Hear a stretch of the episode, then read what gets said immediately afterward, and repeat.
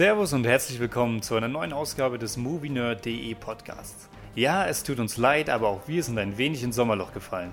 Doch wir sind zurück und heute präsentieren wir euch den neuesten Marvel-Meilenstein, Ant-Man. Eine große Einleitung sparen wir uns heute, deshalb nur in aller Kürze.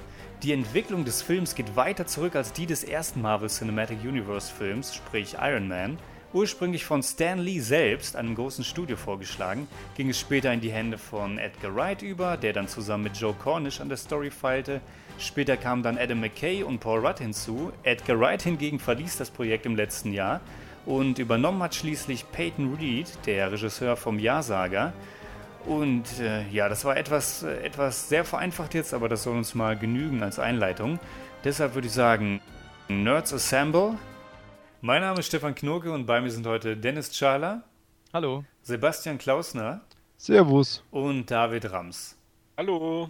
Und wie immer würde ich sagen, fangen wir einfach mal ganz grob mit unserer Meinung zum Film an. Und ich würde sagen, den Auftakt darf heute mal Dennis machen. Was sagst du zu Ant-Man?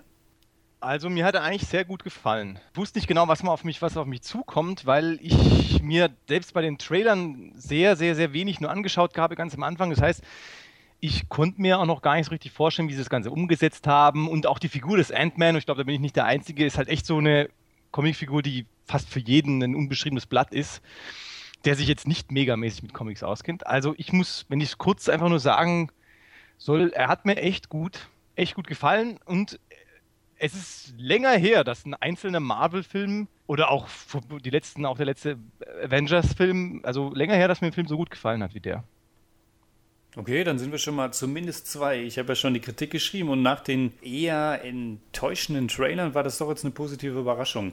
Machen wir mal weiter. David, wie siehst du das? Ich pflichte euch mehr oder weniger wirklich bei. Ähm, ich, ich, muss dazu noch, ich muss dazu noch sagen, ich habe den Film äh, ja jetzt kürzlich eben in einem ziemlich voll besetzten Kino gesehen und das war umso ein schöneres Erlebnis, finde ich, weil tatsächlich das Publikum auch voll mitgegangen ist. Also es gab sogar Szenenapplaus, die Leute haben wirklich laut gelacht bei vielen Szenen. Und das hat sich auch so ein bisschen auf mich, denke ich, übertragen, aber auch, weil der Film einfach vor allem so in diesem in dieser Kleinteiligkeit und in diesem, in diesem, ja, in diesem doch vielleicht ein bisschen kleineren Universum, das er konstruiert und nicht eben um diese Weltfragen sich dreht, sondern auch so ein bisschen im Kleinen spielt, dass er da einfach super funktioniert und dass da auch der Humor einfach richtig super zur Geltung kommt und das hat mir sehr, sehr imponiert. Also mir hat er wirklich viel Spaß gemacht.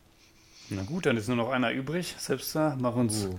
keinen Strich durch die Rechnung. Keinen Strich durch die Rechnung. Ich meine, ja, man muss einfach enttäuschende Trailer raushauen und schon kann man sich ja freuen, wenn der Film gut ist. Ja, ich meine, es, es, es klingt so hart, aber ich meine, ich hatte meine Freude daran gehabt und das ist schön, aber ich hatte genauso auch meine Probleme mit einigen Aspekten drin in dem Film gehabt.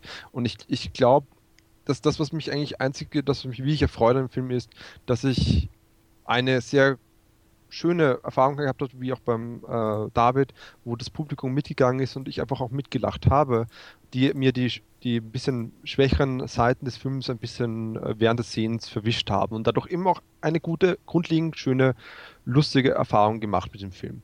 Für Summer Blockbuster dieses Sommer überraschend gut, so kann man sagen, aber für Summer Blockbuster in anderen Sommern, ich weiß nicht. Also da war mir Guardians of the Galaxy letztes Jahr doch wesentlich lieber etwa. Ja, mir auch, wahrscheinlich allen hier in der Gruppe.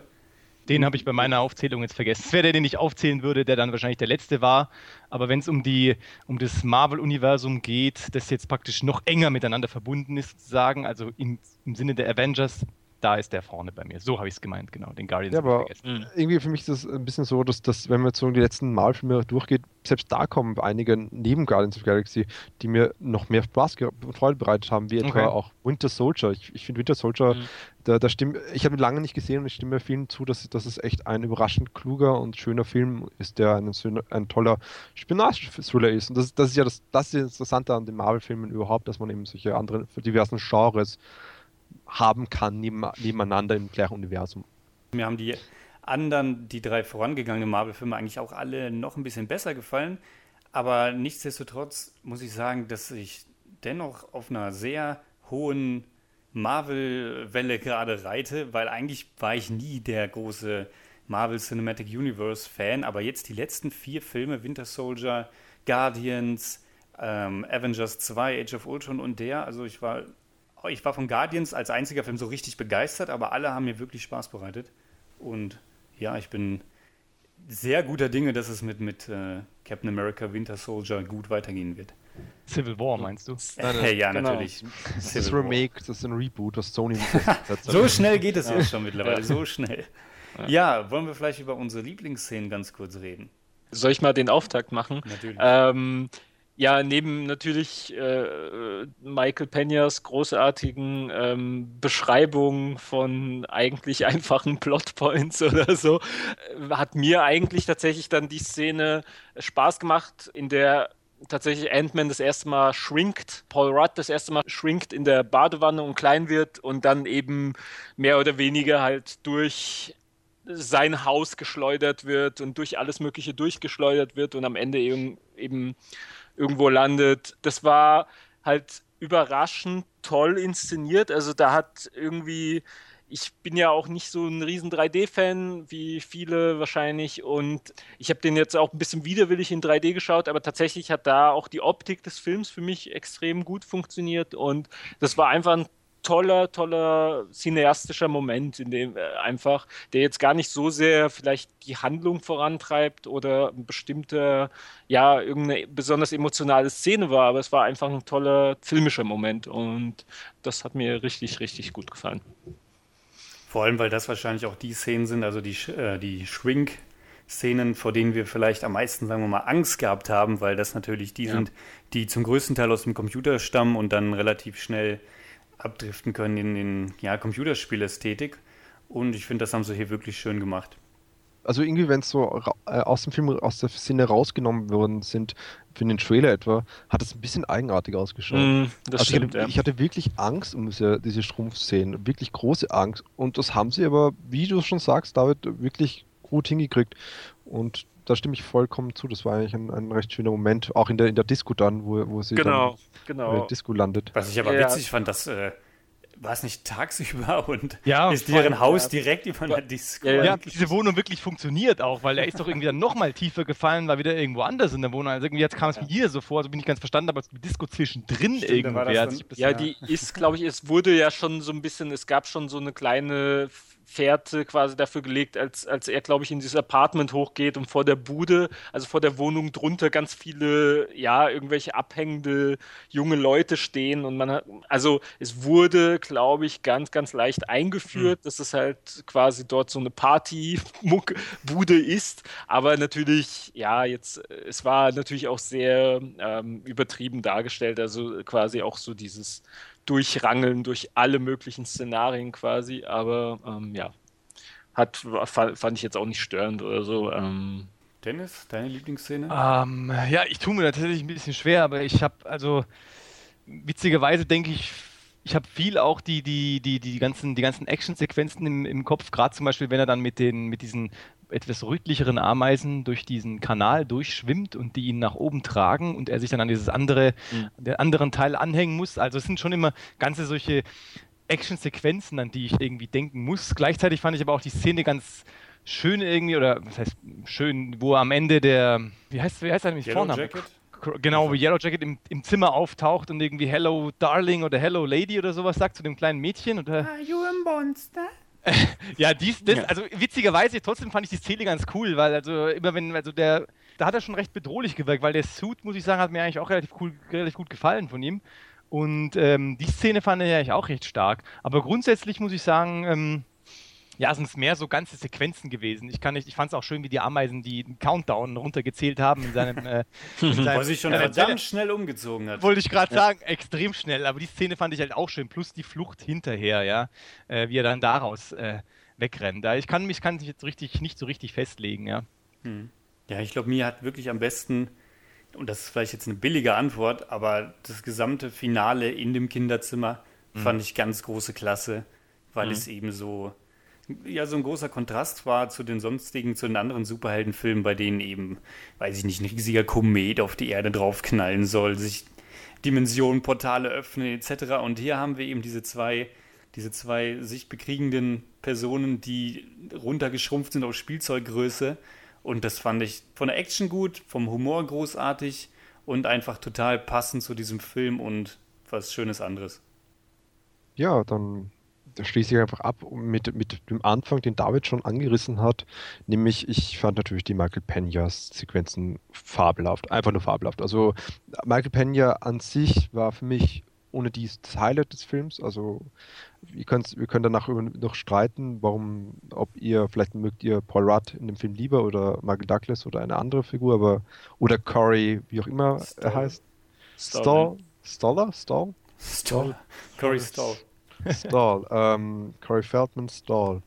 Ähm, aber, der, muss, der, musste jetzt sein. Ja, ja der musste sein. Das stimmt wirklich.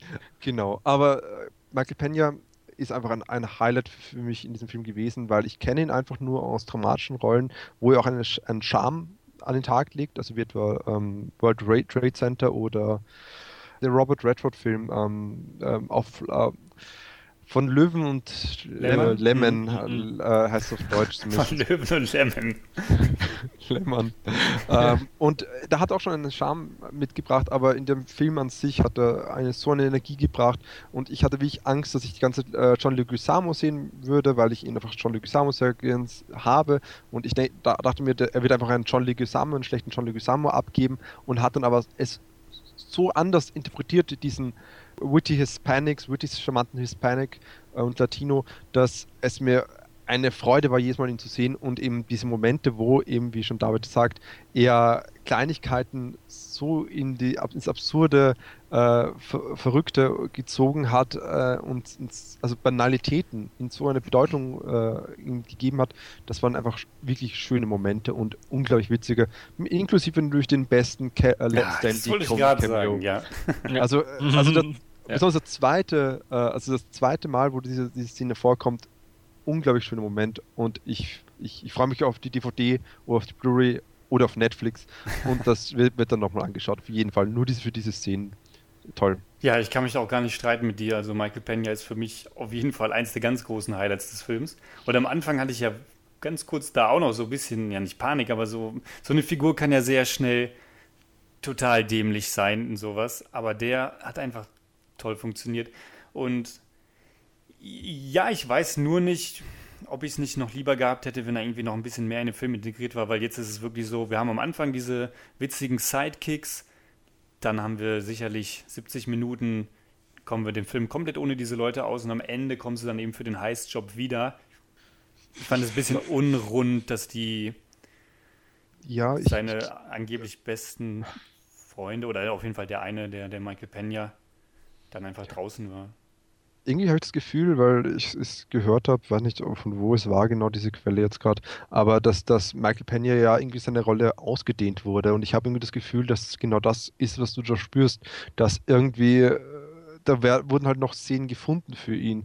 Und ob ob das von Anfang an so stand, dass diese Figuren für den Heist-Job so wiederkommen in so einer neuen Bedeutung, ich muss sagen, ich, ich fand es bei Michael Pena weniger störend, weil er halt von Anfang an wirklich eingeführt wurde, als bei den zwei anderen, wo ich echt mm.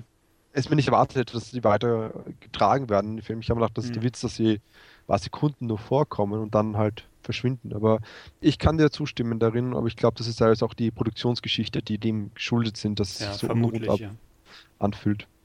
Aber ich mhm. finde gerade diese, diese russisch sprechende Figur, ja, der hat dann eh schon so ein bisschen diese Rolle erfüllt, die du dann, wo du eher Angst hattest bei Michael Pena, oder? Weil der bringt dann immer so, oh, Solution. Der bringt dann solche, ja, das stimmt, ja. Die, diese Sprüche immer so mit, weißt du, wo man so mit rechnet, der muss alles so kommentieren und sowas. Ja. Und das, bei dem mhm. war das, es war in der Grenze, weil es war echt nur so ein paar, zwei, drei Mal vielleicht, aber dann gleich gehäuft, irgendwie, weil die eben nur zu gewissen Zeiten im Film überhaupt vorkamen. Mhm. Aber bei dem war es eher so, als ich mir dachte, ja gut, stört mich jetzt nicht, aber hätten sie sich auch sparen können, noch so, so einen geistreichen Witzbold.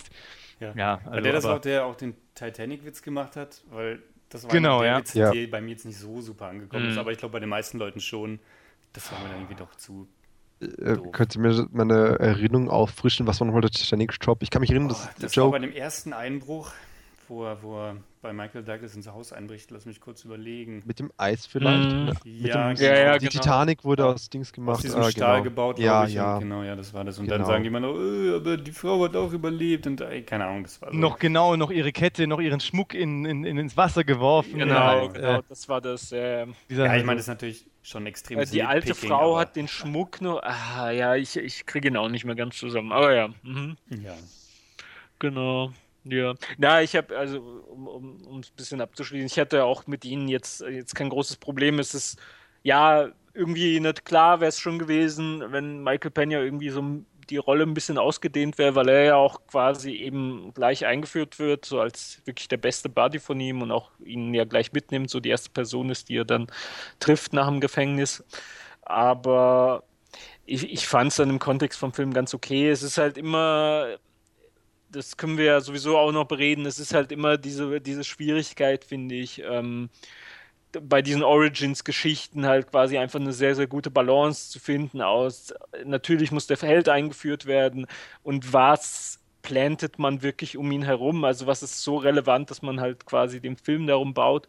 Und ich habe eher zum Beispiel ein viel größeres Problem damit, dass es vielleicht ich will jetzt auch nicht eine Diskussion vorwegnehmen, aber dass halt einfach für mich zumindest oftmals die Bösewichte viel zu kurz kommen. Also gerade auch die Einführung und Ausarbeitung von Bösewichten, egal ob es jetzt Marvel ist, wobei vielleicht bei Marvel schon des Öfteren irgendwie so dieses Gefühl aufkommt, dass einfach kein Platz ist, um einfach wirklich mal einen Bösewicht zu kreieren, der ja, der einfach nachvollziehbar ist, der nicht unbedingt psychologisch billiges, stereotypes Muster hat, der, ja, keine Ahnung, der, ja, einfach irgendwie ungewöhnlich ist. Ich, ich kann es noch nicht mal genau beschreiben, was mir da jetzt besser gefallen würde, aber ja, wie gesagt, das ist vielleicht ein späterer Diskussionspunkt. Ja, das können wir doch eigentlich durchaus jetzt gleich in Angriff nehmen. Das ist ja eh eine der eigentlich die Achillesferse so von den Marvel-Filmen. Schwacher Bösewicht, weil bis auf Loki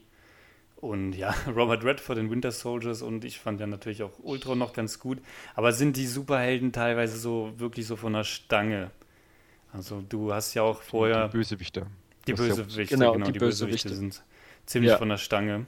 Ja, ich habe da ja, äh, genau, also wenn wir da auf die Diskussion einsteigen, so quasi als Hintergrund, es gab ja jetzt auch quasi ähm, so als, als Geek-Ding, hat ja George R. R. Martin sich eben geäußert, dass er Ant-Man eigentlich sehr gern mag und dass er zwar sich gewünscht hätte, dass man sich eher auf diese, mehr auf diese Figur von ähm, Hank äh, wie, Pym, also Michael Douglas, konzentriert hätte und Wasp, also seine Frau, ähm, die ja verschollen geht quasi. Und äh, ich glaube, bitte nicht jetzt, äh, weil ich kenne mich mit den Ant-Man-Geschichten nicht aus, aber ich glaube, in einer Inkarnation von den Ant-Man-Geschichten ja auch im, im Mittelpunkt steht, also Hank Pym mit seiner Frau Wasp, dass er sich das eher gewünscht hätte, aber was halt sein Problem ist, dass er meint, dass halt die Villains, also die Bösewichter in den, im Marvel-Universum nicht nur, dass sie vielleicht eher schwach konzipiert sind, sondern dass es teilweise jetzt auch die Helden dazu, äh, die Bösewichter dazu neigen,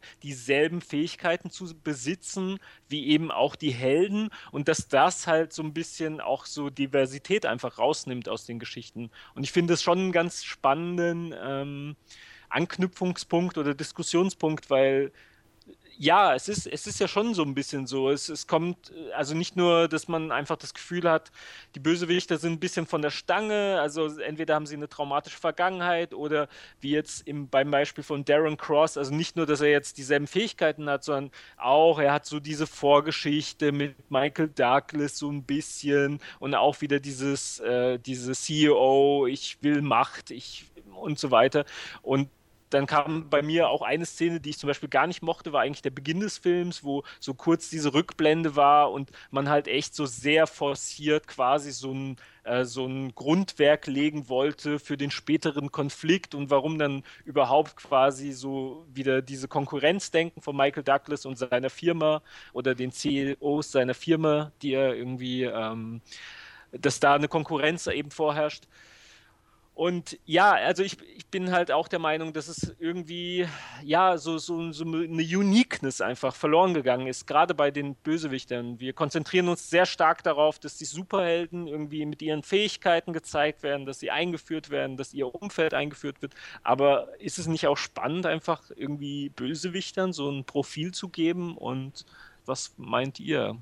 Du hast so lange ja? geredet, wir sind alle. Ja, es tut mir leid. Ja, es ist, das Nein, ist natürlich, ich, wenn ja. Ich kann dir absolut, äh, eigentlich kann ich dir absolut zustimmen. Ich habe nur manchmal so das Gefühl, dass ähm, das ganze äh, Universum ist natürlich riesengroß, aber ich, also ich bestätige, was du gesagt hast, weil es sind oftmals halt solche Wegwerfbösewichte, so ein bisschen. Ne?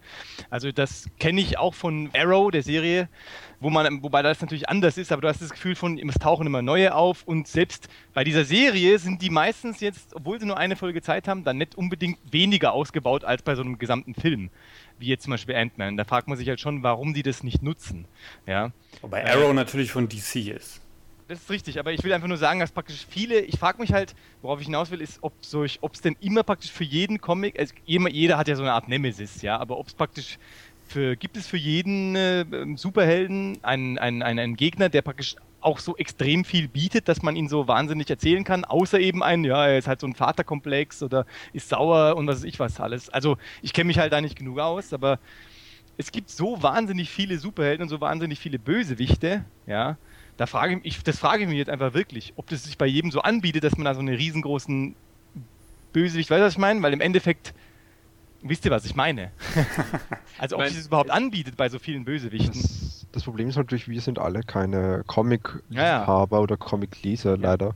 Ich glaube tatsächlich, aufgrund der langen Geschichte von den Comics, die wir gerade mhm. sehen, dass das durchaus der Fall ist. Also ich kann mir schon gut vorstellen, dass äh, Hank Pym, äh, Pym, Entschuldigung, äh, auch äh, einen, äh, zum Beispiel, also das Hank zum Beispiel, äh, auch gewisse eine Nemesis hätte, die ansonsten Bösewichte sind ja eigentlich die oder die ja in, dem, in der eigenen Figur des, des Guten was auslösen. Und das ist eigentlich das, das, was eigentlich sie machen wollen und machen sollen.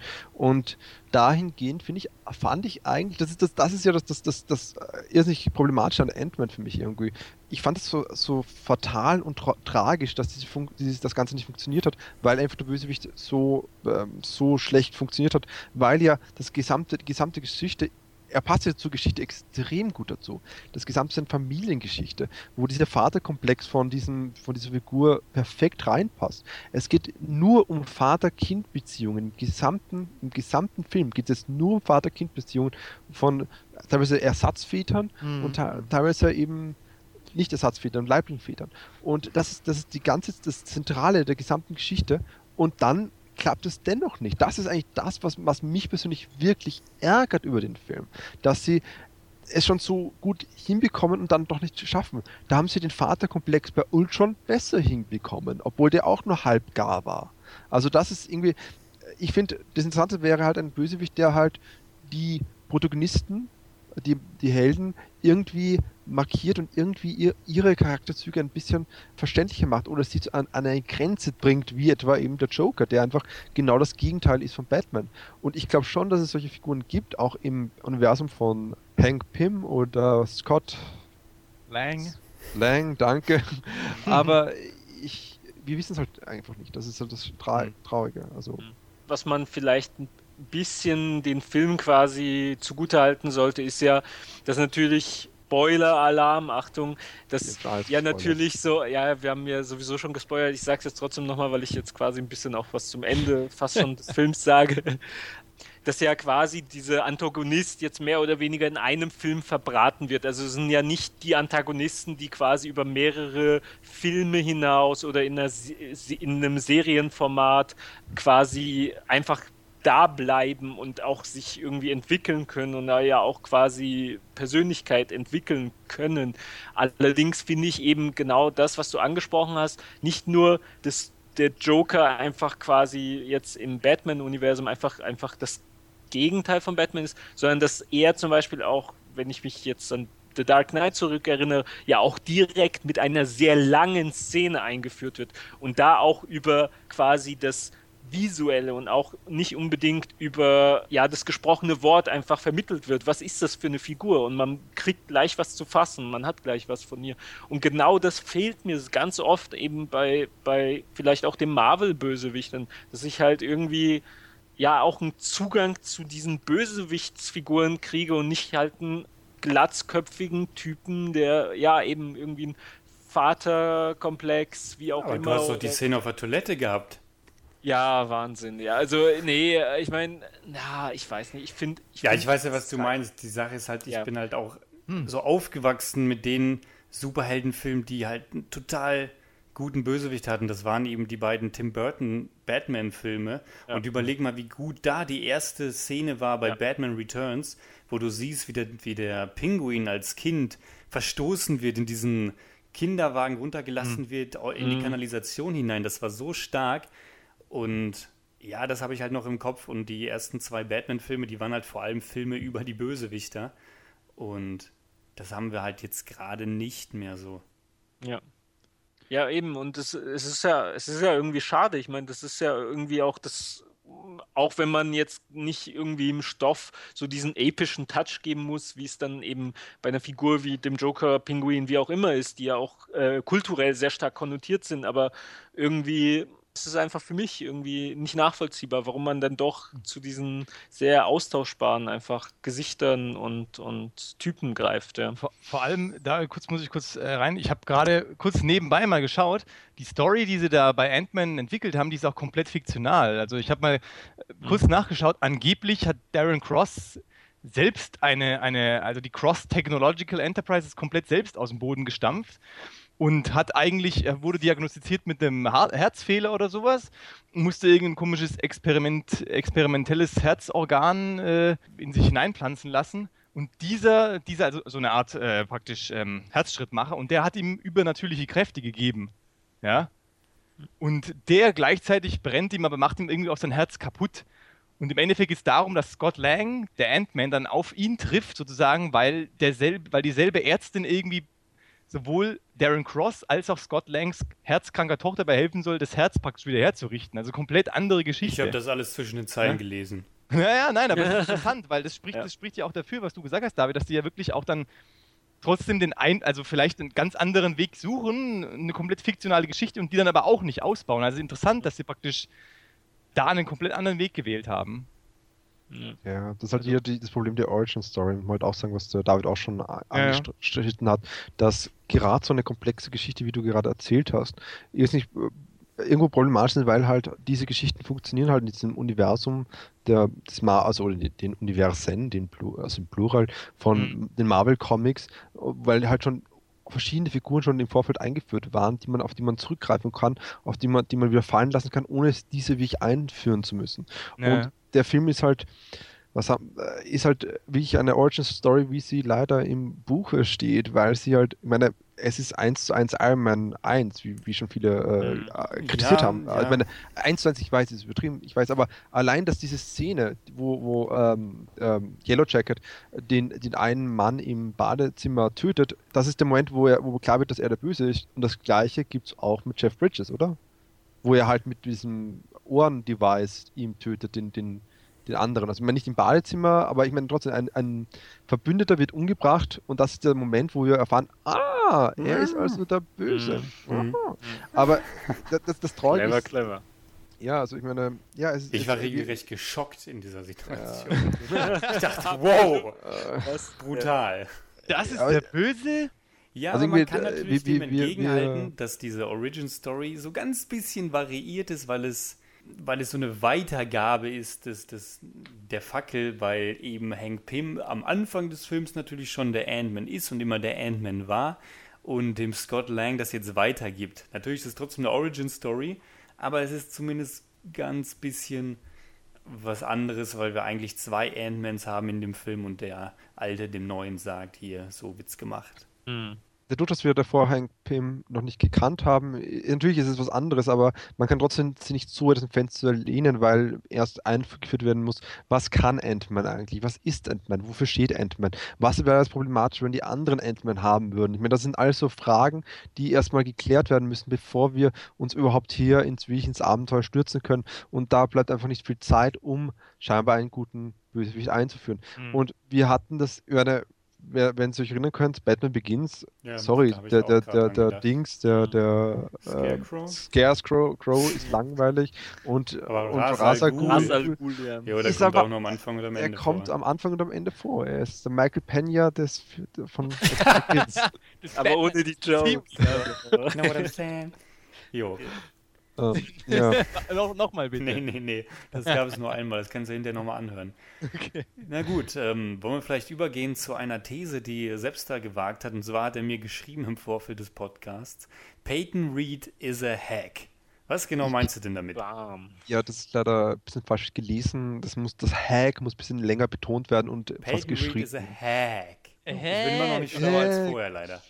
Noch, okay. es, es wird immer schlimmer. Gott sei Dank. Naja, also ähm, es ist einfach so. Wir kommen nicht an den vorbei. Können wir gar nicht drüber diskutieren dann. ich wollte den Diskussionspunkt als mal an, äh, einleiten und ich wollte nicht sagen, dass Peyton Reed ist ein Hack, das ist einfach so, sondern es, man muss einfach darüber reden, dass Edgar Wright weg ist, der einen sehr einzigartigen visuellen Stil hat, den wir schon in mehreren Filmen gesehen haben und stattdessen eine, ein Regisseur gekommen ist, der, dessen Handzeichen halt nicht so einzigartig ist, der sich halt vor allem im, im komödiantischen Milieu äh, ausgebreitet hat. Und ich will auch nicht seine bisherigen äh, Schaffen in den Dreck ziehen, weil ich muss sagen, ich bin, ich mag of Love, ich mag auch The Yes Man. Es sind sehr, wie soll man sagen, sehr, sehr einfach strukturierte, aber doch witzige Filme. Aber das Problem ist halt, er hat noch keine Actionfilme inszeniert und das, davor hatte ich wirklich große Angst gehabt eigentlich, dass er das nicht hinbekommt. Und der Witz dabei ist, ich finde, die Action funktioniert besser als die normalen Szenen. Ich finde, der Film ist visuell wirklich langweilig. Also die von den, bei normalen Szenen, weil er keine Geografie des Raumes schaffen kann. Um ein Beispiel zu liefern, es gab den Moment, wo mitten im Film, wo äh, Scott versucht, also die Figur von Paul Rudd, versucht, äh, die A den Ameisen zu befehlen, dass sie äh, Zuckerwürfel in einen Heferl tragen sollen, in einen äh, Teeheferl, währenddessen die ähm, die Tochter, Hope, Tochter von Hank, Hope und Hank äh, dabei stehen und äh, ich glaube Hank sitzt. Und das Interessante ist oder das Problem. Du erklärst es gerade wie Michael Pena fast. Ja, aber Wir kommen schon dazu. Es ist wichtig, dass die es geht darum, dass diese drei Figuren halt da sind. Und das Interessante oder das Problematische ist halt, dass, dass die, dass hier einfach drei Halbnamen äh, benutzt werden, wo es so ausschaut, als würden diese drei Schauspieler nicht mehr am selben Set sein. Es, er, er macht niemals, er, er, er, er handelt seine, seine Schnitte und seine Kameraeinstellungen sind immer ein bisschen eigenartig gewählt, sodass einfach keine Geografie des Raumes entsteht. Ich konnte nicht sagen, wer jetzt wo steht im Verhältnis von diesen drei Figuren. Und das kommt immer wieder vor. Wir ich haben glaube, Hope stand am Fenster, Ant-Man, also Scott Lang, ja, saß am Tisch und Michael Douglas saß etwas weiter weg in einem ist, Sessel. Das, das ist eine Fernsehästhetik. Das ist eine Fernseh, das ist sowas Joss, Joss ja, der Film hat ja auch extra in Avengers 1 gemacht. Gewählt, ja. ja. Und das erklärt das? Es gibt nee, einen Moment, aber so wie Avengers das gibt einen anderen Moment. ist der einzige Marvel-Film im in, äh, 185-Format, meine ich. Mhm. Ja, das stimmt. Ja.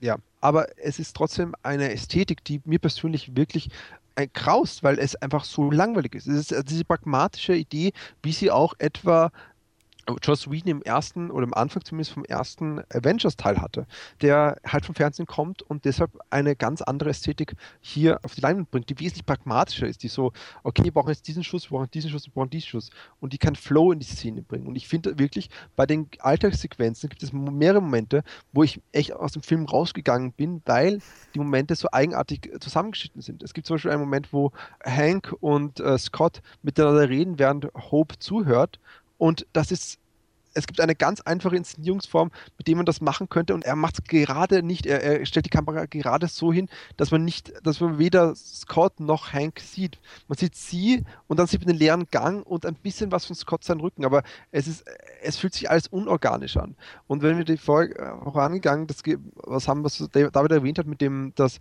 er glaubt, also David glaubt, dass es eine Szene gab, wo dieses, dieses eigenartige Disco eingeführt worden ist. Die Szene gab es, aber die ist so eigenartig geschnitten gewesen beim Raufgehen, dass sie einfach nicht natürlich gewirkt hat in dem Moment und darum man sie irgendwie verschluckt. Vielleicht bin ich da echt äh, über, übersensibel, aber ich habe wirklich ein Problem mit der Inszenierung gehabt in den okay. Sequenzen. Ich habe mich irgendwie fast schon wohl gefühlt in diesem Herrenhaus von Michael Douglas, was jetzt weniger an der Kamera lag, als vielmehr am ganzen Production Design. Und ja, ja fast schon wie bei einer TV-Serie eben, ja, sehr Fernsehlike, aber ich habe mich gerne dort aufgehalten, in diesem Bereich, in dem kleinen Garten, wo er dann plötzlich in der Erde feststeckte. Also ich habe da nicht so viel dran auszusitzen gehabt.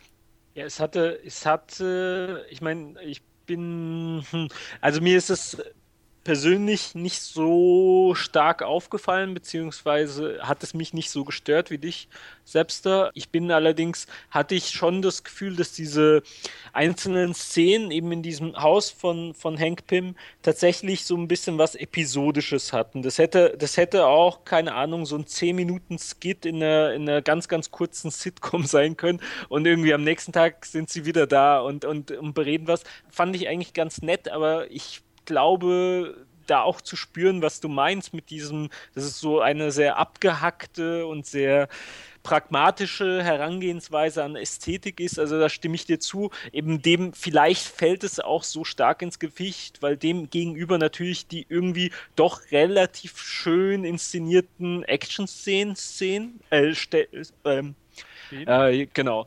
Und, und ähm, ja, vielleicht ist da der Kontrast dann doch sehr hoch. Also dass diese, dass diese normalen Szenen doch sehr oder die Alltagsszenen sehr starr und sehr, sehr klar wirken und der Film ja eigentlich so ein bisschen verspielt ist und eben sehr humorvoll.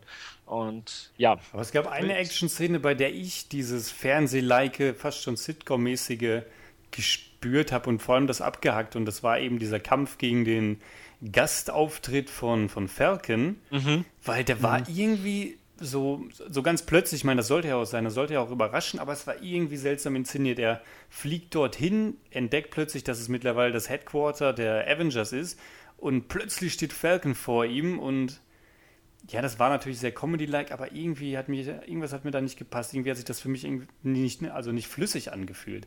Mhm. Ja, absolut. Also ich muss sagen, der Moment war für mich eine der, der Sachen, die am meisten rausgestochen sind aus dem ganzen Film, dieser, diese Sequenz. Und die ich eigentlich auch später noch diskutieren möchte, eigentlich gerne bezüglich, wie integrieren nun MCU-Filme andere Charaktere aus anderen MCU-Filmen. Also wie, wie machen sie das jetzt? Und hier war es so eigenartig. Das letzte, was wir von Avengers, in Avengers Age of Ultron von diesem Avengers Headquarter gesehen haben, war es ist voll. Überall rennen Leute herum und es ist wirklich überfüllt. Hier Totenstille. Einzig allein Falcon ist dort mit einem Headset und sagt, redet irgendjemand, wo man nicht mal weiß, wer es ist. Ich dachte mir, das ist ein Aufbau, zu, da, dass man dort hingeht, dass, oh mein Gott, der ja. ist auch noch dabei. Also eine andere Figur, die noch Aber hinkommt, das, das als, als Payoff dieser, dieser eigenartigen, dieses eigenartigen Momentes. Ich, ich habe das gar nicht so in Erinnerung, dass da so viel los war. Ich erinnere mich an die Stelle, wo, wo, wo Black Widow äh, traurig ist, weil der Hulk weg ist. Dann kommt, da ist niemand und dann kommt Captain America vorbei. Dann machen sie die neuen Avengers, da ist auch niemand außer ihnen der gesamten Halle. Und wenn Thor und Iron Man sich draußen verabschieden, ist auch überhaupt niemand außer ihnen. Also wenn, meiner Meinung nach war da niemand. Wenn die, die Leute reinfahren, wenn Iron Man, glaube ich, reinfährt oder irgendjemand fährt rein in diese, diese, diese Anlage, da rennen Leute militärisch herum. Also das sind Truppen, die dort herumrennen, weil sie die neuen Shield de facto sind oder ich weiß nicht warum. Aber es ist so lange her. Nein, nein, aber vier Monate. Ja, nein, nein, aber ich darf mich kurz, weil ich habe jetzt zu der ganzen äh, ganzen Regie-Debatte jetzt gar nichts gesagt, ja. deswegen äh, wollte ich noch kurz Schieß sagen. Los. Dass, na, ähm, ich wollte grundsätzlich eh auch ähm, sagen, dass ich das, was Sepster sagt, ähm, ähm, für Schwachsinhalte? Nein, durchaus sehen kann, aber irgendwie war das für mich so ein guter Zwischenweg, weil, so wie Stefan du ja auch gesagt hast, das Finale, äh, ich finde, der, der, der, der Unterschied macht es wirklich aus. Also so, so ein bisschen was aus allem, was ihr so gesagt habt. Die Tatsache, dass die Szenen zu Hause eben, die hatten tatsächlich auch für mich so ein bisschen was so gemütliches, magisches irgendwie, so ein, so ein Rückzugsort, wo nichts passieren kann irgendwie. Ja? So, da können wir alles probieren, da kann nichts passieren.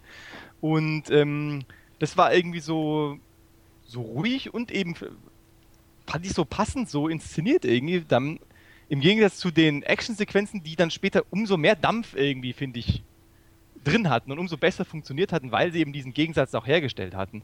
Also, um das nochmal dazu zu sagen. Und um jetzt zu dieser Szene mit Falcon zu kommen, da kann ich eigentlich nur zustimmen.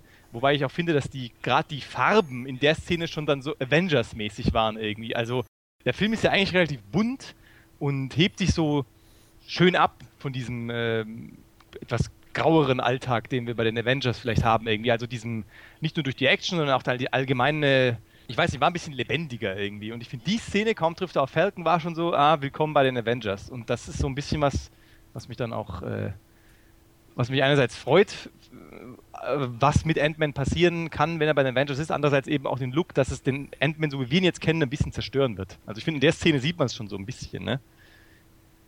Ich, ich Und jetzt sagt keiner mehr was. Ja. Nee. Ich, ich, ich, sag schon was. Ich sag mal ein bisschen was anderes. Tut mir leid. Ich frage mich ein bisschen. Nein, auf, schon okay. Nein, ich, ich finde den Punkt absolut gerechtfertigt, weil das, das spricht ja für das, das, was ich gemeint habe. Und die Szene fällt heraus. Wie du sagst, es fühlt sich anders an und vielleicht was genau das, was du gemeint hast, der Look, der sich anders anfühlt für mich. Also das, das wird, wird hinhauen. Das würde für mich passen irgendwie. Ähm, ich frage mich halt, ob irgendwie das produktionstechnisch so war. Das so ein, mhm. okay, wir haben jetzt den äh, Anthony Mackie, Hast du, oder? Ist es Anthony Mackie? Schon, ja. oder? Du bist ja. der Namenmeister, ich weiß es nicht. Ja, äh, ja ist richtig. Okay. Wir haben jetzt Anthony Mackie und für diesen Tag äh, können wir das Second Unit Team vielleicht hinschicken und machen es schnell. Also ich weiß nicht. Aber das stimmt, das stimmt, da stimme ich dir zu. Vor allem, ja, es hat auch ein bisschen so diesen Touch von, ja, von, vom Falcon wissen wir insgesamt trotzdem nicht so richtig viel. Der kam auch immer so ein bisschen kurz. Mhm. Der taucht ja auch, bei Avengers 2 kommt er ja auch irgendwie überhaupt nicht vor und taucht dann am Ende nochmal auf, so als neuer Avenger da habe ich dasselbe Gefühl wie du gehabt. So, ja, den könnte man jetzt vielleicht in dem Film auch gebrauchen. Dann wirkt er nicht ganz so under, underdeveloped irgendwie. Obwohl natürlich die Szene im Grundsatz nichts bringt, aber so, dann haben wir ihn drin. Das stimmt schon, das habe ich auch gefühlt irgendwie, ja. Ja, ich meine, es, es, hat ja auch eine Achtung, Spoiler-Alarm, schon wieder ganz groß. ähm, ne, immer der, glaub, immer ja, ne, der muss immer allen ich, den Spaß verderben. Ja, ja, ich weiß, ganz, ganz, ganz schlimm. Ähm, nein, aber ich, ich glaube, das hat ja auch eine Überleitungsfunktion. Ich kann mir sogar richtig gut vorstellen, dass diese Sequenz oder generell ja auch so ein bisschen dieses Plot-Device oh, wir brauchen noch dieses Ding, um, um da einbrechen zu können in meine, in meine alte Firma, weil wegen den Sicherheitsvorkehrungen und so weiter, dass es erst nachträglich eingeführt, äh, eingefügt wurde und man eben ja mehr oder weniger da irgendwie die Überleitung zu Civil War machen möchte. Es gibt ja auch, wenn ihr brav nach dem Abspann sitzen geblieben seid, gab es nicht Yay. nur eine Szene, sogar zwei Szenen. Äh, und äh, ja, Und äh, in der zweiten Szene wird ja ein bisschen deutlich, dass eben Ant-Man wahrscheinlich irgendwie es irgendwann halt eben mit Falcon und mit äh, Captain America zu tun bekommen wird. Und natürlich macht es da Sinn, dass zumindest irgendeine Verbindungslinie zu äh, diesen Avengers geschaffen wird. Und ja, wie gesagt, vielleicht können wir ja auch so ein bisschen über äh, das Thema, was du selbst da jetzt ähm, vielleicht auch noch anreißen wolltest, mal reden, weil, ähm, ja, magst du es ein bisschen noch konkreter vorstellen, oder? Ja, klar. Nur zwei, zwei Dinge zu dem, was du gerade gesagt hast. Erstens, das Ding, das fand ich klasse. Das Ding, das ist, das ist McGuffin, McGuffin. Ja, McGuffin. Das, das, ja, ist einfach nur. Ja, absolut. Es stimmt, es, es, fühlt sich echt ganz eigenartig an, weil das habe ich ganz vergessen, dass sie einfach irgendein Objekt rausholen, was dann auch nicht weiter erklärt wird, was, der, was das eigentlich tut. Ich meine, es wird erklärt, aber es ist einfach nur ein Plot-Device, ganz, ganz einfach. Äh, und ich dachte mir, du wirst jetzt sowas darauf hinkommen, dass vielleicht die Russo Brothers auch diese Szene inszeniert haben. Also, ich habe gedacht, vielleicht, vielleicht kommst du dorthin, weil die, die, die äh, Endcredit-Sachen wird wahrscheinlich von den Russo Brothers die gewesen sein, oder? Russo Brothers, ja. Genau. Und ich dachte mir, vielleicht, vielleicht würdest du sowas auch äh, andenken, was ja wie um die Farbpalette passen will, weil die Russo Brothers haben eine sehr, bis jetzt mit, mit äh, Captain America ja. Äh, Winter Soldier eine sehr düstere, fast schon DC-ähnliche Farbpalette aufgetragen. Das würde irgendwie passen, aber dann würde es mich irgendwie ärgern, weil ich dachte, die Russo Brothers haben ein besseres Geschick für Action-Sequenzen. ich glaube auch nicht, dass es von denen ist. Ich meine, das hätte ja. ich gelesen, als ich die Kritik ja. geschrieben habe. Ich glaube, es ist Second Unit.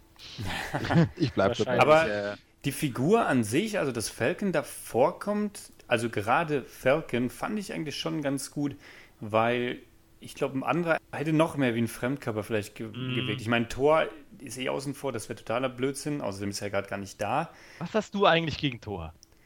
Jo, er hat nicht so gute Filme einfach. Nur weil du nicht so gut gebaut bist wie er. Sorry. Ich auch nicht. Okay, okay, ja. Stefan, sorry.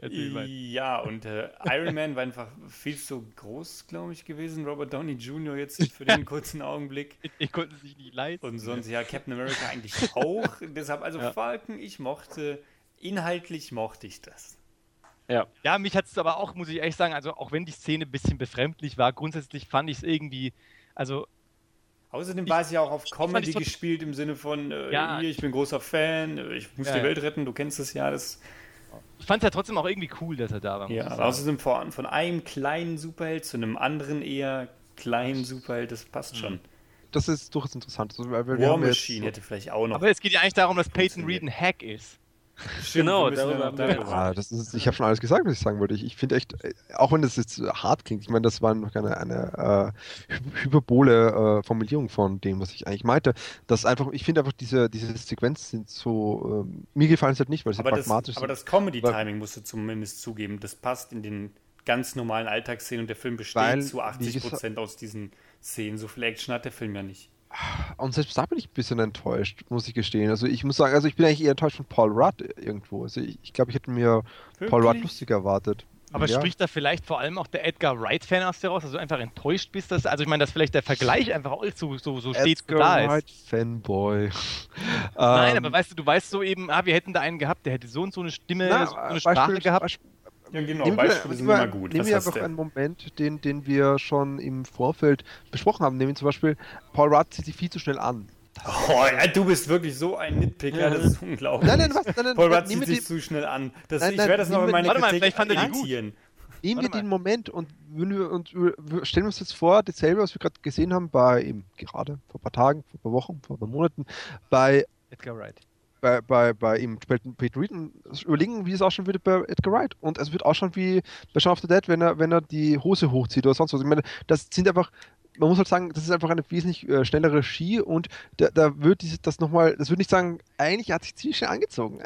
Ja, aber das, das würde sagen, das würde sagen, wow, der, das ist so eine fetzige Edgar Wright-Moment. Äh, ja, aber der, so der, der Gag in der Szene war ja, dass die Ameisen die Zahlen formen und nicht, dass er sich schnell anzieht. Das haben wir nur gemerkt, dass Nein, es ein bisschen eh, blödsinnig ist und der Gag hat auch meint, so auch. Das, das, ich, ich, ich sage nicht, dass der Gag nicht funktioniert hätte. Ich sage nur, dass ich glaube einfach, es, der Film würde, hätte auf jeden Fall besser nochmal eine, eine deutlichen Deut besser funktioniert, wenn es von Edgar Wright inszeniert worden wäre. Da werden wir dir auch nicht groß widersprechen. Und äh, gerade so ein Moment äh, spricht dafür.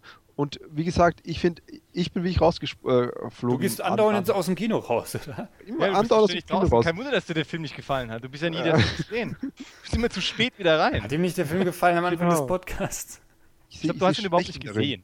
Ich sehe Schwächen darin. Ich habe schon mehrere Schwächen, ich Schwächen in dir. Ich, ich will noch oh. was sagen. Ich, was sagen. ich finde, und da muss ich kurz nochmal zu unserer ersten These zurück, zu unseren Lieblingsszenen und dann zu Peyton Reed, ähm, weil mir ist natürlich eingefallen, dass die gesamte Sequenz, wo er am Ende sich noch mehr verkleinert, die ein bisschen, es war klar, dass es passieren muss, die fand ich übrigens auch richtig schön mhm. und weil die hebt sich auch extrem ab und sowas hätte ich irgendwie, ich weiß ich nicht. Ich gar nicht erwartet. Also die, ja, aber die Szene war wirklich, diese ganze Sequenz fand ich wirklich richtig toll. Ich meine, die war schon so ein bisschen Interstellar-like irgendwie, ja, aber die war schon irgendwie richtig toll und das, ich weiß nicht, das ist sowas, wo ich, ich, ich meine, ich würde jetzt nicht unbedingt sagen, dass ich, wie gesagt, Peyton Reed hat nur Komödien gemacht, aber das ist so, ich, äh, ich weiß nicht, das fand ich überraschend und ich weiß nicht, ob es jemand Halt nur fest, du weißt nicht. Das, das habe ich doch auch, auch erstens, ähm, das habe ich betont, dass, dass ich überrascht war, dass, dass, dass gerade die Action-Sequenzen unglaublich Aber das ist keine Action, das ist ruhig. Selbst das ist alles Action, was Ach, irgendwie okay, nicht in einem okay, Raum okay, spielt. Und ich wollte mich, ich wollte mich jetzt dorthin kommen. Ähm,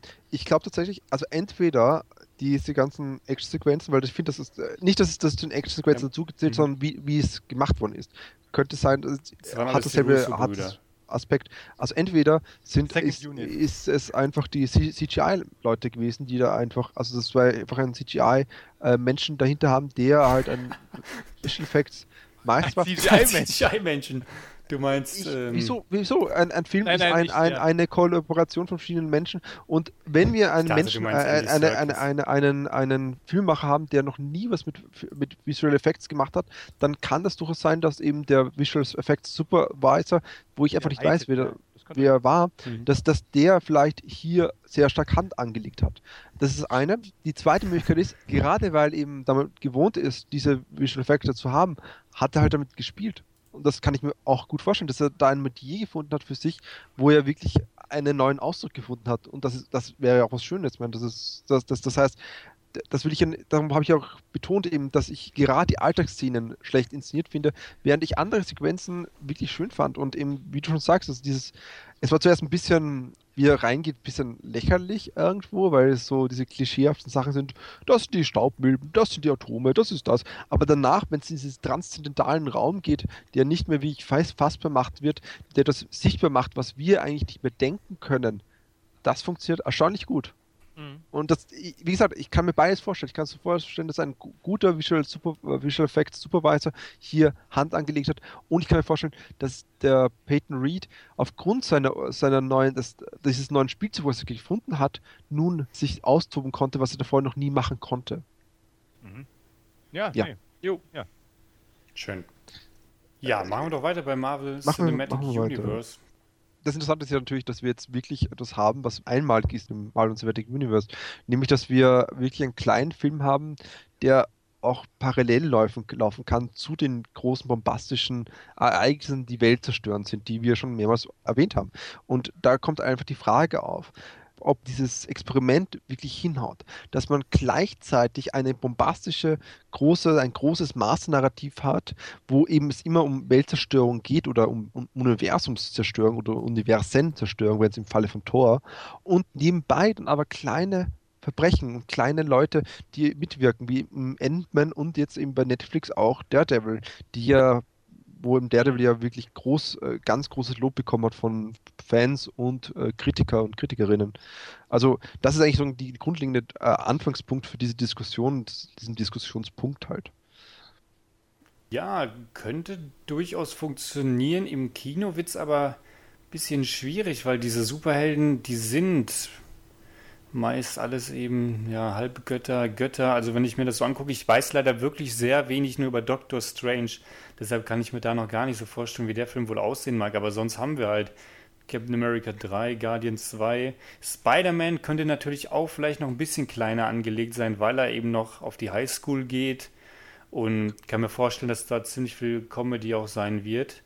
Der kriegt auch einen eigenen Film? Ich dachte, der Natürlich, der kriegt 2017 ja. einen eigenen Film, ja. Klar, aber, aber ist, aber ist, äh, hat er nicht schon dann vorher den Auftritt? Der hat schon vor, ja, der kommt in Civil genau. War vor, genau, ja. Ja, ja, genau. Civil ja, War keine, ist ja. Keine Origins sein halt. Civil War ja. wird ja auch was anderes mal sein. Also Civil War wird so oder so interessant, weil jetzt die, die Superhelden aufeinander losgelassen werden und deshalb sticht der ja. so oder so schon mal aus dieser Weltzerstörungsgeschichte mhm. raus. Also ich bin das schon guter Dinge. Die Frage ist, ob wir nochmal so einen Film wie Ant-Man kriegen, das bezweifle ich dann doch eher überhaupt, ob wir ein Ant-Man 2 irgendwann kriegen, ja, alles schwer zu sagen, auf jeden Fall.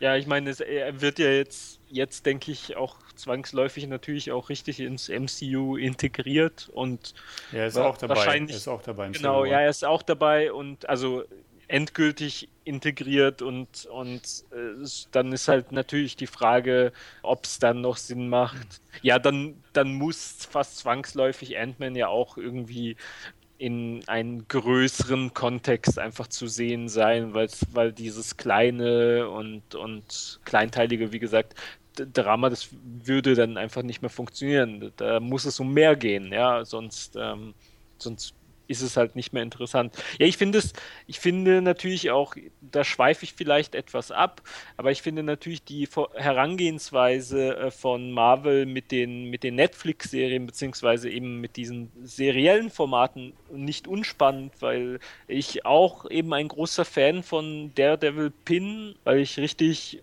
weil ich meine, dass man da auch eher nochmal einen eigenen Hybriden erschaffen hat, der auch so völlig losgelöst ist von allen anderen Teilen, aber einfach so ein bisschen eher an die, an die DC-Batman-Geschichten erinnert und halt einfach, einfach eine tolle, tolle Atmosphäre kreiert und äh, wiederum auch eher auch kernige, auch ein bisschen politische Statements verbindet mit einer, mit einer doch sehr stark narrativen Geschichte und mit auch starken Figuren. Und ich, klar, das, das birgt halt den Vorteil von einem seriellen Format. Und ich bin gespannt, wie das zusammenläuft. Also wie halt quasi diese, diese Netflix-Ableger und das Marvel Universe, also Cinematic Universe, ob da vielleicht mal irgendwann eben eine Verbindungslinie geschaffen wird, wie sie geschaffen wird und ja. Ich meine, ich bleibe bei, bei, der Frage und meine, ich finde, es ist natürlich schön, dass das eben, wie gesagt, äh, Marvel mit Netflix und kleiner, zum kleineren Teil der ABC einen guten Outlet gefunden hat für eben andere Geschichten. Also nicht jetzt nicht nur bei ABC Agents of Shield, die wo Fans andauernd sagen, jetzt wird's gut, jetzt wird's mhm. doch mhm. noch gut, weil wo aber alle Kritiker es irgendwie schon ein bisschen abgeschrieben haben. Hingegen aber diese ähm, 40er-Jahre-Serie über die Agentin, die bei Captain America vorkommt, ich weiß ah, nicht. Agent Carter, oder? Ja, Agent, Agent Carter, genau. genau. Dass die hingegen ja durch, durchaus einen sehr, sehr großen Charme hat und sehr toll läuft auch. Also, ich meine, das heißt, nicht nur Netflix, sondern auch ABC hat hier eigentlich ein, mhm. äh, einige tolle Momente bekommen, tolle Serien bekommen. Aber die Frage ist halt, wenn wir weiterhin auf diese, diese weltzerstörenden äh, Bahn äh, gleiten und eben weiterhin nur noch darauf pochen, dass, dass es immer größer wird, die, die, die Stakes immer higher werden, ist halt die Frage, ob wir nicht irgendwann zur Implosion des Marvel Cinematic Universe ko kommen, beziehungsweise zu jener von den Comicfilmen Allgemeinheit, weil es sowieso eine, zu einer Übersättigung sukzessive kommen wird, die diese Comicfilme betrifft. Und ich weiß, dass bei allen Kritiken, die ich zu Ant-Man gelesen habe und wir sie hier auch gehabt haben, der Aspekt, dass es nicht um die Welt geht, nicht um das Ende der Welt geht, ungleich positiv hervorgerufen mhm. wurde. Und ich meine, ich frage nicht, ob es nicht klüger wäre, wirklich solche kleinen Filme reinzustreuen, wie hier auch Marvel versucht, unterschiedliche Genres zu bedienen. Der Heist-Film, der Agenten-Thriller, der die Weltzerstörung, keine Ahnung. Also ich finde, äh, also ich fände den Weg eigentlich fast schon klüger, weil das würde ja viel mehr zu dem den Ideen der Comic-Vorlage passen, die ja genauso aus diesem, aus diesem Mix und dieser Heterogenie von Kleinem und Großem besteht. Aber ich frage mich halt, ob es dafür nicht tatsächlich schon zu spät ist.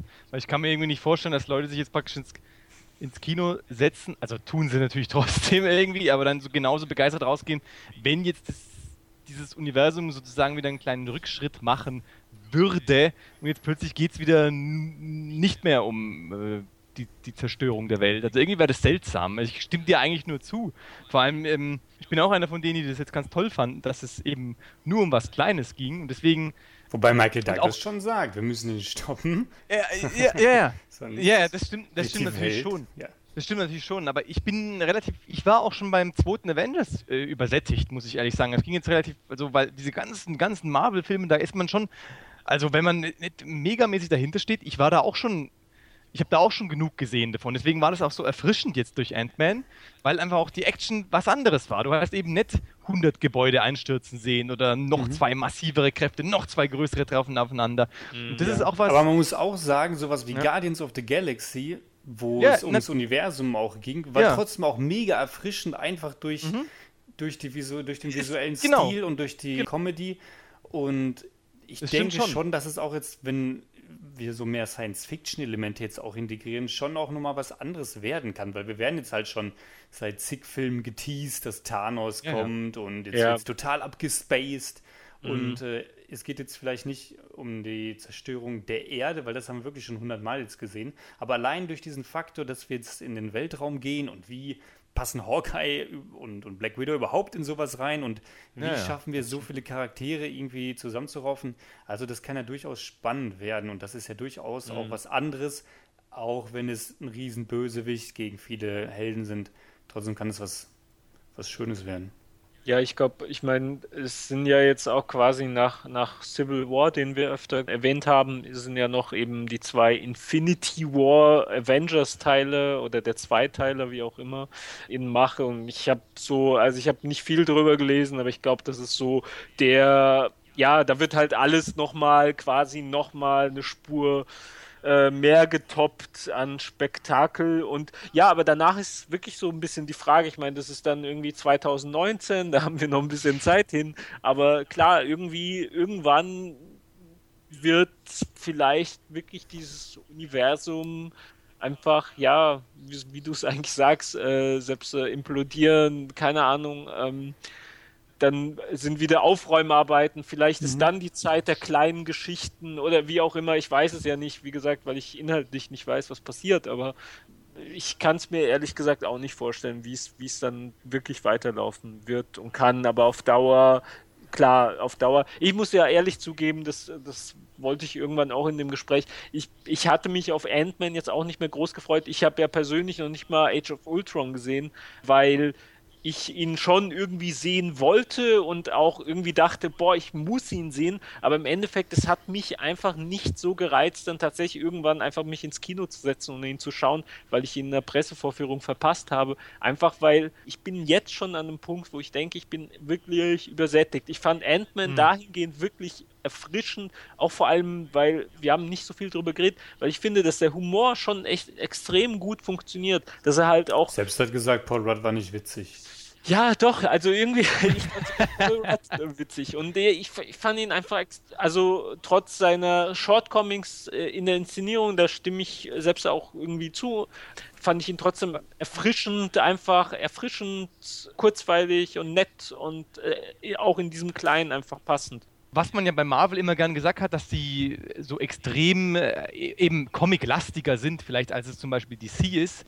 Wobei ich eben sagen muss, dass Marvel das schon auch so ein bisschen wieder nach hinten geschoben hat. Also ich finde, die sind schon auch immer mehr so in diese düstere gegangen und ich finde, Ant-Man macht da auch wieder so einen Unterschied. Also ich habe mich wirklich auch während dem Film immer so, war so bewusst, ey, das ist irgendwie eine coole Comic-Verfilmung. Also es ist irgendwie so, Spaß, als ob du den Comic vor dir hast und so durchblätterst. Es war farbig, es war schnell, es war witzig, es war irgendwie alles dabei. Also es war wieder so richtig so, einfach fresh. So ja. richtig, irgendwie ein richtiger, richtiger Comic-Film halt. Das war, ja. Ist.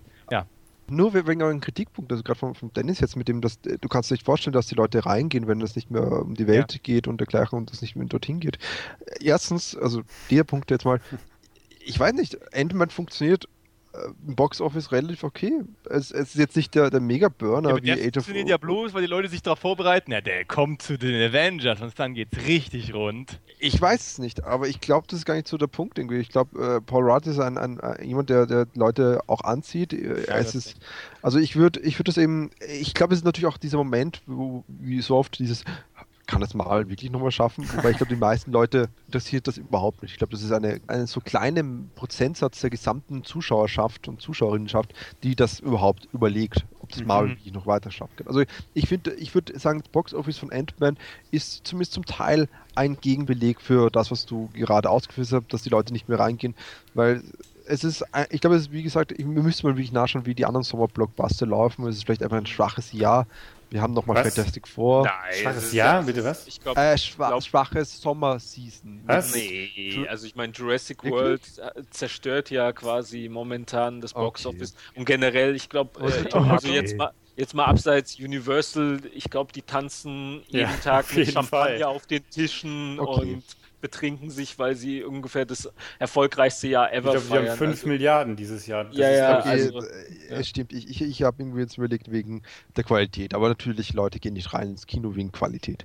Dementsprechend. Also, du, also, wenn ich mich, wenn ich, äh, nur ganz kurz dazu, äh, wenn ich mich nicht täusche, ja, war sorry. das Opening Weekend von Ant-Man schon, glaube ich, eines oder wenn nicht sogar das schwächste das eines Marvel-Films. Genau. Wobei natürlich trotzdem irgendwie 60 Millionen im Gegensatz zu einem Vollschrott wie Pixels, der halt nur 20 eingenommen hat, dann doch natürlich okay sind. Vollschrott.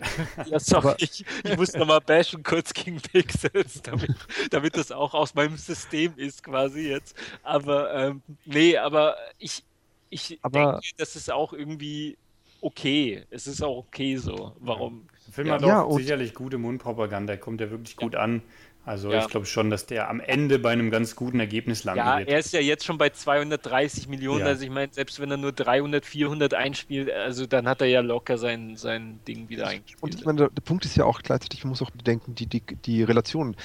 Ant-Man war für Marvel ein relativ billiger Film. Relativ, wie ich, relativ. Mhm. Also wenn man es vergleicht mit den letzten paar Marvel-Filmen, glaube ich, sind alle wesentlich teurer gewesen. Ja, also ich schaue jetzt gerade. Ja, allein die Darsteller kosten schon wesentlich mehr bei den anderen Filmen. Ja, das stimmt. Genau, genau. Ja. Und das meine ich ja. Und solche Filme, auch wenn das jetzt nicht mehr, also weil wir, man spricht ja schon länger von dem Auseinanderbrechen der, der das, das, es gibt nicht mehr den mittelgroßen Blockbuster, mhm. gibt es ja nicht mehr, weil es einfach alles zu teuer ist. Es geht um die kleinen Indie-Filme oder die großen, überteuren, über 100 Millionen Dollar Produktionen. Und es ist noch immer ein, 100, ein über 100 Millionen Dollar Produktion, das schon, aber es ist verglichen zu eben Age of Ultron oder auch Captain America, glaube ich, noch ein wesentlich billigerer Film. Mhm. Das ist einer äh, der günstigeren Marvel-Filme auf jeden Fall. Genau, und dann darf man es auch weniger, weniger einnehmen. Und das, glaube ich, ist halt der, der Punkt, den man hier rausziehen muss und den man hier mit dem man hier mitnehmen muss. Man muss halt Filme machen, die vielleicht das auch aushalten, dass sie vielleicht nicht ganz viel einnehmen können. Und der nächste Punkt wäre nicht für mich gewesen Black Panther. Ich glaube, Black Panther ist auch so ein Film, der ein bisschen eine, eine Oddity sein wird, mhm. wo, wie, wie, ich alle wieder sagen werden, wird Marvel das wohl hinbekommen? Du meinst mit alle den ganz geringen kleinen Prozentsatz, ja, den du gerade genau, angesprochen diese, hast? Genau, diese alle.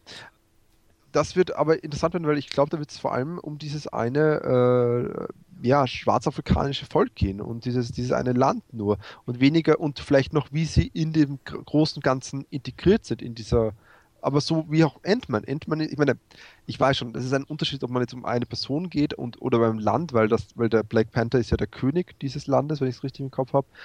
Ist schon ein Unterschied, aber es ist trotzdem nicht mehr die Weltzerstörung, sondern es geht um dieses Land, was ausgebeutet wird. Ist zumindest meine Vorstellung für diesen Film. Mhm. Und äh, so kann, und wenn man sich zu Warner und Fox schaut, die machen ja auch solche Filme, die so ein bisschen rausstechen und wo es nicht um Weltzerstörung gehen werden wird. Ich meine, ja. Deadpool wird nicht um Weltzerstörung gehen und Suicide Squad auch nicht. Und ich glaube trotzdem, dass die neben ihren großen Big, Big, Big Budgets äh, Sachen wie eben den X-Men-Filmen und eben den Batman wie Superman oder Justice League-Filmen trotzdem irgendwo ein, ein Publikum finden wird. Und das meine ich. Also ich finde, Marvel muss, muss aufpassen, dass es nicht in jedem Film um die Zerstörung der Welt geht, sonst hat, hat man irgendwann ein Problem. Und darum ist Iron Man 3 so gut. Ende. ja, das war's. Äh, nächste Woche geht es dann um Pixels. Yay! Voll Schrott oder nicht? Ja, genau. Der genau. kürzeste Podcast aller. Ja, ich, ich weiß nicht. Aber. Ich nehme mich jetzt noch auf. Schrott. Danke. Das schreibe ich auch dazu. Heute Ant-Man und Pixels. Ja. Na gut, das soll es heute gewesen sein. Die Kritik zu dem Film findet ihr wie immer natürlich auch auf unserer Homepage movienerd.de. Ja, wir hoffen, es hat euch gefallen. Wenn ja, dann besucht uns doch auch gerne mal auf Facebook oder auch auf Twitter. Beides einfach, einfach nach movienerd.de suchen, dann werdet ihr uns schon finden. Und der nächste Podcast wird höchstwahrscheinlich in zwei Wochen stattfinden und natürlich zu Mission Impossible Rogue Nation. Und ja, bis dann. Ciao. Ciao. Ciao. Stay nerdy.